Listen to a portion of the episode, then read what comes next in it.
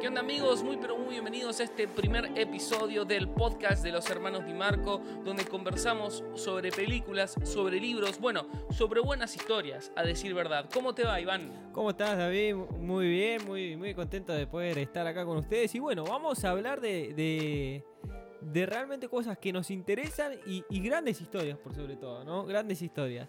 Creo que si hay algo que a nosotros nos ha gustado desde siempre, desde que éramos chiquitos de toda la vida, era toda esta cuestión de poder, no sé, viajar a otro lugar, viste, con, tu imaginación, que es lo que tienen las historias, a decir verdad. Y, es por eso que fundamos un poco este espacio, ¿no? Para poder compartir con ustedes todo eso que nos mueve y no- nos vibra por dentro. Y hoy particularmente creo que, que tenemos una de las historias que más nos ha marcado en nuestra vida. Sin duda, hoy tenemos lo que es la saga de, de las crónicas de Narnia, ¿no? Una saga que, eh, como decías bien, no, nos ha marcado en gran parte de nuestra vida. Eh, creo que una de las primeras sagas que me empecé a, a- a fanatizar cuando era chico, ¿no? Porque salió en el año 2005, éramos muy chicos, pero fue una de esas películas que, que sin duda recordamos. Sí, también tenía la magia, si vos te lo pones a pensar. O sea, en esa época Harry Potter estaba en el tope de la ola. Pero ¿cuál era el tema? Harry Potter en un hogar cristiano era del diablo. No, olvídate, no, Era se del podía diablo. mirar, no se puede mirar. Entonces cuando sale Narnia es como, wow, sale una película, la puedo ver. Hay fantasía que puedo ver. Y aparte eran siete libros como Harry Potter, era como, es esta. Es la, es la nuestra. Es la nuestra. Es nuestra carta. No obstante, creo que si miramos cómo fue ese experimento de Disney en 2005 cuando sacó la primer película, vemos que no tuvo ni de cerca el impacto de un Harry Potter, del Señor de los Anillos o de esa clase no. de, de sagas. Y, y- y- y eso es lo que vamos a hablar hoy. Vamos a hablar de por qué las crónicas de Narnia no funcionaron a pesar de ser un universo increíble, probado en ventas a través de libros. Es que eso es lo loco también, ¿no? Porque los libros de las crónicas de Narnia sí han funcionado. Hay fanáticos alrededor de todo el mundo, incluyéndonos a nosotros. Amén. Pero, ¿por qué las películas no han funcionado como el libro, no? Eh, y algo que quería destacar es que la película número uno sí funcionó muy bien para la taquilla. Es decir, en el, dos- Real. en el 2005, las crónicas de Narnia, El León, la Bruja y el Ropero, llegó a estar en, eh, en número 35 de películas con mayor recaudación en toda la ¿Eso, historia. ¿Eso lo acabas de leer o te lo acordás? Eso me acuerdo de haberlo leído. Impresionante, qué memoria, bro. Terrible. Antes de seguir, quiero recordarles que pueden suscribirse a nuestro canal de YouTube o si nos están escuchando en Spotify, Google Podcast, iTunes o donde sea, también pueden suscribirse y enviarnos un correo electrónico a dimarcohermanos.gmail.com para sugerirnos de que hablemos sobre cualquier película, libro, historia que les interese. Por último, y dejo de hacer spam y de hacer anuncios, no te olvides de entrar a hermanosdimarco.com porque ahí estamos semanalmente enviando una guía con tres películas para que puedas ver el fin de semana en casa, una selección personal. Ya no vas eso de estar horas y horas buscando Netflix que ver, no papá. Ahora vas a dejar de perder más tiempo en ver, en, buscar la película que en verla. Nosotros lo solucionamos por ti. Así que hermanosdimarco.com, fin del espacio publicitario. Eh, y completamente gratis, ¿eh? ¿Qué pasó? Ok, buen punto. Igual eso creo que te pasa en YouTube también, ¿eh? No. Me acaba de decir acá el productor que, que me saque el aro de luz. El tercer hermano. el tercer hermano, somos tres hermanos, está detrás de cámara. Shout para Emma Di Marco. Emi, Emi, Di. Marco. Y bueno, ahora sí, empezamos con el episodio. Contame un poquito, Iván. Ahora sí empezamos con el episodio. ¿Por qué las crónicas de Narnia no funcionaron como otras sagas fantásticas? Bueno, creo que acá hay un par de puntos que vamos a ver, pero el primero para empezar de base, para mí, es porque, a diferencia de como nombrábamos, ¿no? El Señor de los Anillos, eh, Harry Potter, hasta incluso te diría Matrix, que no es del género, pero ahora me vas a entender. Ok. Las películas las sacaron con poco tiempo entre una y otra, ¿no? Las primeras de Harry Potter, eh, del Señor de los Anillos, salieron prácticamente al año que salió la primera. ¿Esto que te ayuda? A consolidar la base de fans que le gustó, ¿no? Claro, o sea, ¿cuánto tiempo pasa entre eh, el príncipe Caspian y el león, la bruja y el ropero? Dos años y medio. Es un montón, amigo. Pas- es un montón. Pasó muchísimo tiempo hasta que salió la secuela, El Príncipe Caspian, ¿Y, y esto qué hace? Que no puedas consolidar justamente a la gente que le gustó la número uno, ¿correcto? Tiene mucho sentido. De hecho, El Señor de los Anillos, corregime si no me equivoco, salió en años consecutivos. Exactamente. Un año atrás de otro. Incluso Matrix también, por eso te traía el ejemplo, salió un año atrás de otro, ¿no? Y las primeras de Harry Potter también, creo que después ya más adelante empezó Mm. a haber como baches, pero ya para cuando se dieron el lujo de tardar, ya tenían prácticamente un público completamente consolidado, era lo mismo, ¿no? Tal cual. Y curiosamente Narnia tenía todos los elementos para poder ser una saga con un fanbase consolidado. Los símbolos. Aparte, la primera película de Disney es hermosa por donde la mires. Es fantástico. Es brillante. O sea, de, de todo, el icono del león, para mí hasta le pifiaron en el merchandising. O sea, no, no había muñequitos, no había remeras, no había todo lo que, lo que sí hubo para otras sagas fantásticas. Exactamente, sí se empezaron a vender nuevamente los libros mucho, pero todo esto que vos decís, eh, remeras y demás, como que se podría haber explotado mucho más, ¿no? Mm. Es un universo para explotar muchísimo más. Total. Eh, De hecho, si, si me lo permitís, el primer, la primera película, que es la mejor en taquilla, no se condice eh, en nada. Porque más allá del tiempo que pasa entre un episodio y otro, creo que hay algo también que ayuda a que la saga no se consolide como legendaria. Que es este punto de el cambio de director. Que por ahí cuando digo cambio de director vos empezás a escucharme y parezco un ñoño hablando de cine. Pero realmente tiene muchísimo peso porque el director es aquel que le da sentido, que le da visión a una historia, que le da su impronta, que decide qué mensaje contar. Porque vos agarrás un libro para hacerlo película, tenés que elegir en qué hacer foco y en qué no. Entonces el director es clave en algo así. Y si vos mirás El Príncipe Caspian, que no solo sale tres años después, contra la primera, que es El León, la Bruja y el Ropero, notás que parecen, no sé, universos distintos. Literal, es súper oscura. igual súper oscura. creo que, que sí repite el director de la 1 a la 2, ¿eh? No, no, ¿No? no, no, no lo busqué. ¿Ah, sí? Ah, mira, yo est- estaba seguro que a partir de la 3 no solo cambia de director, sino que cambia de productora, que eso es el punto... Cambia de distribuidora, que pero eso es porque Disney la larga. Pero discúlpenme en los comentarios, mátenme si no es así, pero el director cambia en la segunda. Fíjate que el tono es muy oscuro. Hay hasta Sí, cierto sí. terror en el Príncipe Caspian. por Hay, momentos. hay una escena incluso que, que tienen... eh, Yo la adelantaba esa escena. La adelanto a día de hoy. Esa, la escena donde hacen la invocación a la bruja. Sí, que, que está la bruja y el otro enano. Es una película de nenes. Es un montón. No, no. Y, Es, es- es un montón. Y sí, eh, hay muchas partes que como vos decís, ¿no? todo muy oscuro, muy de noche, más allá de esas escenas como que esa alegría que quizá había transmitido en la 1 o el terror a la bruja blanca eh, no es tan fuerte y tan oscuro como se llegó a hacer en la número 2, ¿no? Tal cual. Y vamos a decir las cosas como son. Jarvis, la reina Jarvis, la señora bruja blanca, es un villano muchísimo más temible que un telmarino. No, o sea. Digo, si con un villano tan oscuro sos capaz de hacer una película mágica, ¿cómo con un villano más o menos no podés ponerle un poco de color y alegría a tu vida, campeón? O sea, realmente es brutal. Entonces creo que, que se dan como esos dos puntos, ¿no? El paso del tiempo, el dejar pasar demasiados meses, años para sacar el segundo libro y también el cambio de rumbo, el cambio de sentido. un cambio de director tan drástico. Y bueno, ya para cuando nos acercamos a la 3, ya es otra historia, ¿no? Directamente Disney dice, esto no va conmigo, esto no funciona, Mm. lo vendemos quien lo quiere y 20 Century Fox agarra y pone la torta. Para, para, para, ¿cómo dijiste? 20. Century Fox. Pero mira lo que es ese inglés, papá. Impresionante. Desde Argentina para todo el mundo.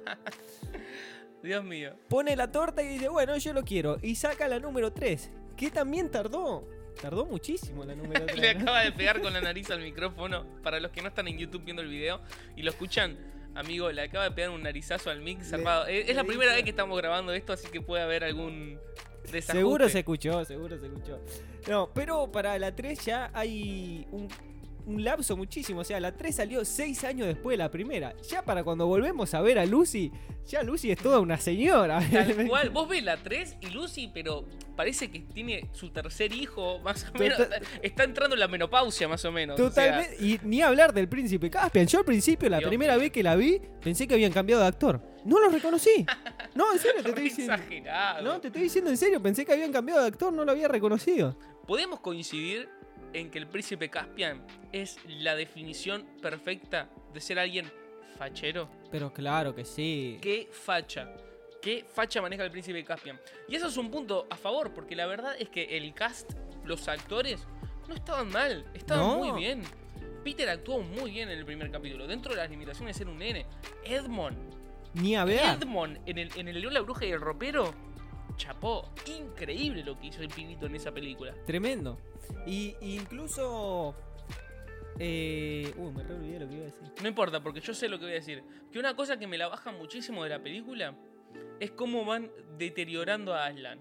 O sea, Aslan es cada vez más berreta, más trucho. O sea, la primera, en 2005, con la tecnología que había, parecía un león de en serio. Sí, sí. Un león de verdad. La escena cuando le cortan el pelo, cuando resucita. Shout para Jesus Christ ahí, ¿no? Impresionante. Pero en la última, es un oso de peluche, no me embromes. No, pero aparte también que cada vez ah, es más como un mito, como un ente, ¿no? Como que cada vez aparece menos. Tal cual. De, de suerte se lo nombra. Tal Aslan. cual, tal cual. Bueno, creo que esas son razones claras por la cual la saga no terminó de consolidarse y de funcionar en el cine. De hecho, había rumores de que iban a sacar eh, La Silla de Plata, que sería la cuarta película. Sí, en 2017 dijeron, o sea, de ahí no, al... no, yo, yo había escuchado que en 2013 fue el último real que vi. ¿Vos decís 2017? 2017 se, se empezó a buscar un director de nuevo, pero después ya no. Bueno, pero ahora Netflix compró los derechos de, Ahora- y eso es un algo súper interesante. Es muy interesante también para ver qué propone Netflix, ¿no? Porque eh, Netflix, más allá de que compra y, y lo produce, le suele poner su impronta también a las cosas. Eh, ¿A qué voy con esto? Ah, que va a aparecer un transgénero. No, mentira, pero, mentira. pero siempre le pone su impronta a las cosas. Por ejemplo, eh, Me van a matar por eso que dije. Puede ser. Pero, por ejemplo, ot- otro tipo, ¿no? Eh, Avatar, la leyenda de Anne, también lo compró Netflix y va a ser un live action. Un live action. eh, Impresionante. Very difficult es inglés, pa. desde Argentina para todo el mundo, ya lo dije. Eh, y el creador estaba trabajando con Netflix, pero hace un par de meses decidió irse del proyecto por diferencias creativas. El mismísimo creador de la saga, ¿no? Entonces, Sí, son dos. Y los dos se fueron. y los dos se fueron. Los dos se fueron. Entonces, Yo ahí... le tenía mucha ficha a esa. Soy fan de la leyenda de. Sí, es una Fan. serie que no nos dejaban ver, pero que veíamos igual. Ese, puede- ese fue nuestro pecado de niñez. Se bro. puede confesar que lo veíamos igual. Y- Mamá, lo Hay una canción que dice: Mami, lo siento. Desde acá, mamá, te amo, lo siento. Vi Avatar la leyenda de Ang. pero claro, y, y nos gusta muchísimo. Pero acá es el día de hoy que la estamos viendo por ahí porque nos juntamos en algún lugar y- y- y decimos, che, vamos a ver este episodio y lo ponemos en la tele. Que entra el viejo a la pieza y lo, lo pausamos. respeto, respeto. Eh, eh, eh, no me eh, ¿Qué pasó? 25 años tenés David. ¿Seguís adelantando la parte cuando le quita el poder a Osai? Uh, turbulenta la parte. Porque viste que es, siempre van a entrar en alguna parte turbia la pieza, ¿viste? Nunca cuando hay una conversación normal, Mal, siempre te enganchan en la parte que, que viejos uno... cuando abren la puerta de la pieza es la única escena de toda la película donde o se están desnudando o están torturando a alguien. Nunca van a entrar en un momento bueno. Es un clásico, no sé por qué. Es como la tostada que cae siempre al lado de la mermelada. Total, es algo que no podés evadir, que no, que no podés evadir, mejor dicho, y que no te lo puedes sacar de encima. Va a pasar y va a pasar. Y hay que aguantársela. Hay que fumársela como Agua y ajo. Bueno, esa eh, está bien, agua y ajo. Es una frase clásica.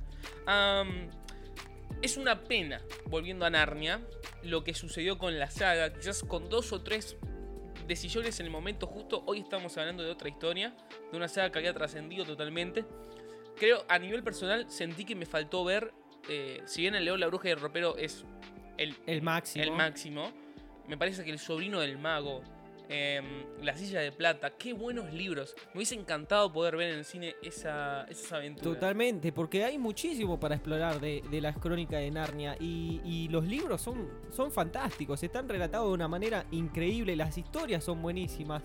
Eh, que incluso, mira, después de haber leído el libro de la 3, me dio tanta pena que no se hayan aferrado al libro, loco. La 3 Mal. no se, eh, No se el- parece en nada a la película. La travesía del viajero del alba no es nada que ver la película del libro. El principio nomás, que entran por el cuadro. Después Es cualquier cosa. De verdad, leete el libro porque vale mucho la pena. La bruma verde en la que se basa toda la película, en el libro no existe.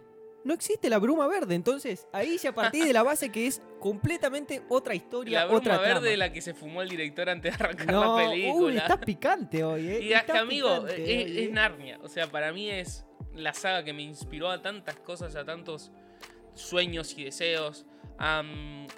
y, y- y creo que más allá de, de que haya sido un éxito o no, que claramente no fue un éxito la saga, si hay una autocrítica que por ahí hago a nivel personal, y es que, amigo, pasaron casi, no sé, 70 años, 80 años, vamos, para las crónicas de Narnia. Salió en los 40, 50 Sí.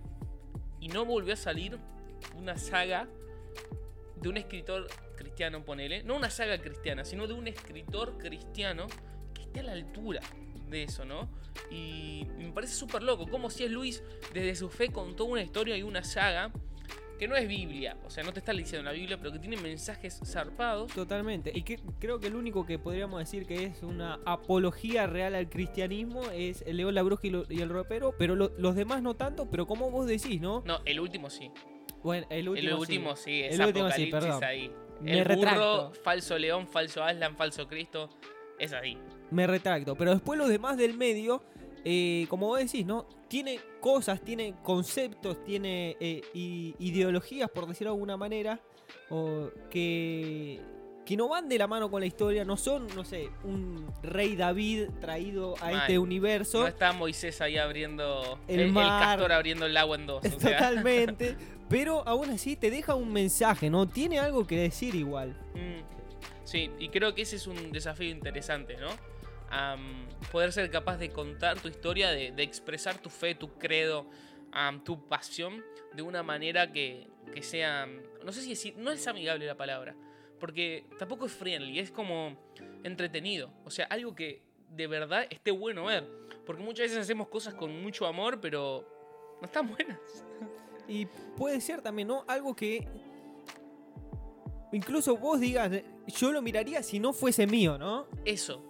Si no fuese mío, yo igualmente sería fan de esto, porque me gusta. Me gusta cómo está eh, escrito, me gusta qué quiere decir, y lo más importante es que tiene un mensaje para dar, ¿no? Que hay películas incluso que no son cristianas, por decirlo de alguna manera, y te transmiten un mensaje positivo. Eh, no sé si tuviste la oportunidad de ver Ad Astra, ¿la viste? Una que Brad Pitt va al espacio. No, no la vi. Es una película que a mí hacía mucho no me transmitía una película un mensaje tan claro. Mirá. Eh, te transmite que el- ellos van al espacio a buscar si hay vida en e- eh, por demás en el universo eh, y no la encuentran. Y el mensaje que te transmite es, estamos tanto tiempo mirando afuera que nos olvidamos de mirar lo que tenemos cerca. Wow. Una película, nadie es cristiano de los que trabaja ahí, pero tiene un mensaje que dar. Y no importa si sos cristiano o no, cuando tenés un mensaje que decir, es importante que lo digas y que lo transmitas de la manera que sea. A casa. A casa. Yo, yo cerraría con, con esa barra, barra, barra, pensala, diría. En fin, gente, esto ha sido el primer episodio del podcast de los hermanos Di Marco. Si te gustó, te invito a que te suscribas en YouTube, en Spotify y en todas las plataformas donde estamos ahí. Y a que nos contactes, por supuesto, por Instagram o en hermanosdimarco.com para seguir en contacto y poder disfrutar de buenas historias. Ha sido un placer, Iván. Ha sido un placer David y nos vemos la próxima. Hasta la semana que viene. Hasta la semana que viene.